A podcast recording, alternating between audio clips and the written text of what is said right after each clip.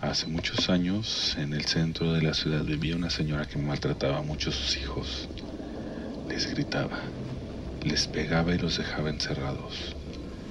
Pasaron los años hasta que sus hijos se hicieron mayores, se casaron y la abandonaron. La señora se sintió culpable y con remordimientos, así que decidió ir a la iglesia de la ciudad a hablar con el sacerdote y le contó todas las cosas que les había hecho a sus hijos durante muchos años. El padre, al escuchar lo que la mujer había cometido, le dijo que sus pecados eran muchos que una madre como ella solo podría viajar a Roma para ahí encontrar el perdón de Dios. Pero la señora era muy pobre y no tenía manera de pagar un viaje, y menos hasta Roma. Así que el sacerdote le ordenó que pidiera limosna, pero para que su penitencia fuera más dura, solo debía aceptar monedas de cinco centavos, y si le daban monedas de otra cantidad, debía devolverlas. La mujer salió de la iglesia y ese mismo día empezó con su penitencia.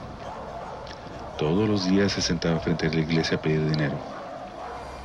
Mucha gente se sorprendía al ver que cuando le intentabas dar monedas de mayor valor, las rechazaba, por lo que la comenzaron a llamar la señora del cinco. Años más tarde, y poco antes de poder conseguir el dinero suficiente para el viaje, la señora enfermó gravemente y murió. Se dice que días después de su muerte, un señor que caminaba frente a la iglesia vio a una mujer que llevaba un velo en la cabeza con apariencia muy humilde. La mujer se le acercó y le dijo, Señor, ¿no me regala un cinco? No tengo, pero tome esta moneda de 20. Entonces ella se descubrió la cara y el rostro de una calavera.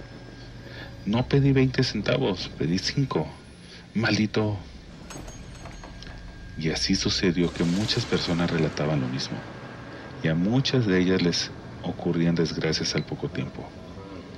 La historia se volvió tan popular que en Mexicali durante muchos años se acostumbró llevar siempre una moneda de 5 pesos si salías a la calle, por si te topabas a la señora del 5.